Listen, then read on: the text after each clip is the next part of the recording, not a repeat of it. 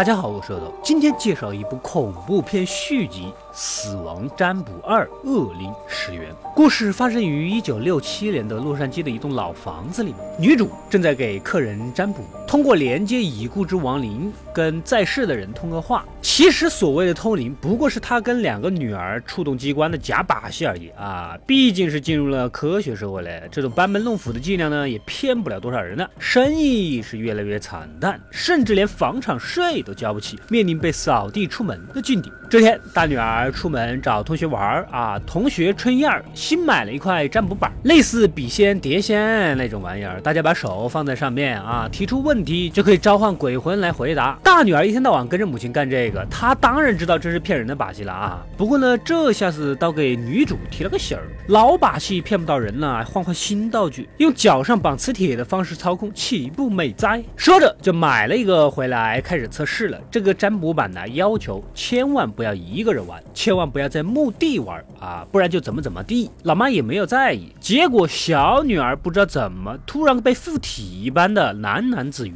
难道真的召唤出了鬼魂了吗？到了晚上，小女儿被鬼魂呼唤着，跟占卜板诡异的聊起天来。几天后呢，教会学校的神父老师就把女主给叫过来啊，说这个小女儿写的作业字迹怎么这么流利？不会是你这个当妈的给代写的吧？这样可不好哦。女主肯定很好奇了，怎么可能？难不成是大女儿帮忙写的？可是两个女儿都不承认，小女儿又说不清楚到底是怎么写的作业，呃，这个事情呢就暂时不了了之了。明天就是要被赶走的日。日子了，女主怀念起出车祸死去的丈夫，正在惆怅中。小女儿竟然拿出了一沓钱，原来是小女儿从地下室的墙壁里给捞出来的，估计是老房子以前主人的。小女儿也说了，就是通过通灵板听到了父亲的声音，告诉他这里有钱。哎，三个人就坐下来通灵，跟死去的父亲呢对话。本来以为是小女儿的恶作剧，结果这个占卜板准确的回答了女主的问题。可关键就在于啊，这个问题两个女儿是不可能。知道的，显然也就不可能是小女儿在恶作剧，可能真的是老公的鬼魂呐。这下女主还反倒放心了，毕竟是老公在守护着自己，那么钱就收下吧，该干嘛干嘛啊！而且以后就让小女儿来帮助自己通灵，简直生意火爆啊！这天又来到了激动人心的夜晚，小女儿想通灵，问一问父亲自己的脖子有一点痛，是不是代码打多了得了颈椎病呢？啊！结果透过通灵的玻璃片看到了可怕的恶灵，从小女儿的嘴巴直接附身到了她。的身上。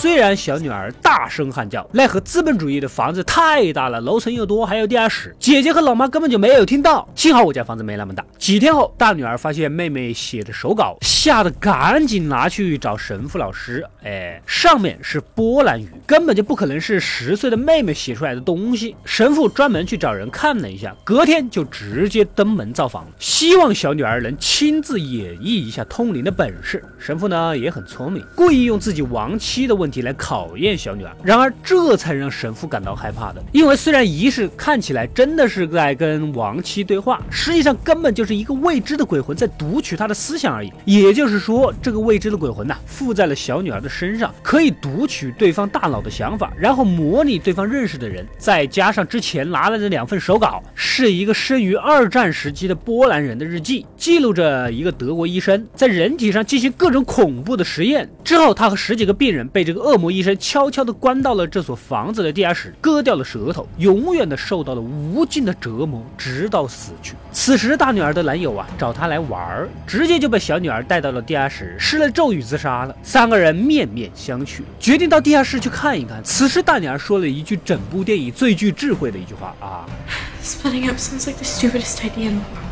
难得恐怖片有智商在线的女角色啊！三个人透过地下室墙壁的大洞，才发现原来这个隐藏的墙的后面呢，就是当年那个被杀的十几个人的尸体。而一开始占卜板上也写的清楚了，不要一个人玩，不要在墓地玩，这不就是墓地？岂不是在这里双双破戒了？此时传来小女儿的求救的声音。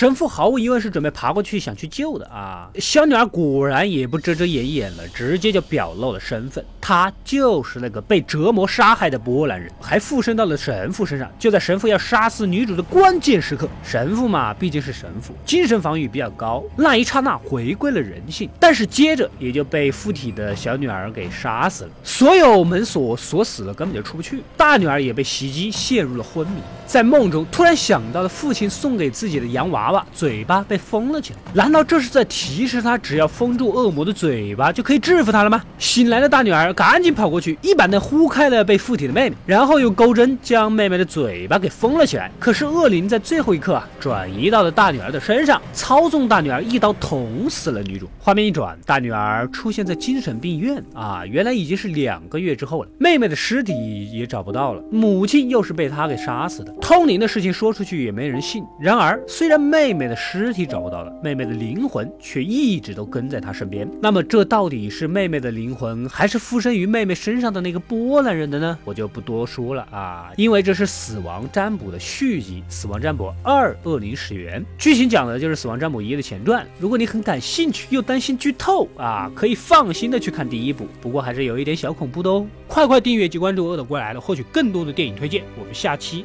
再见。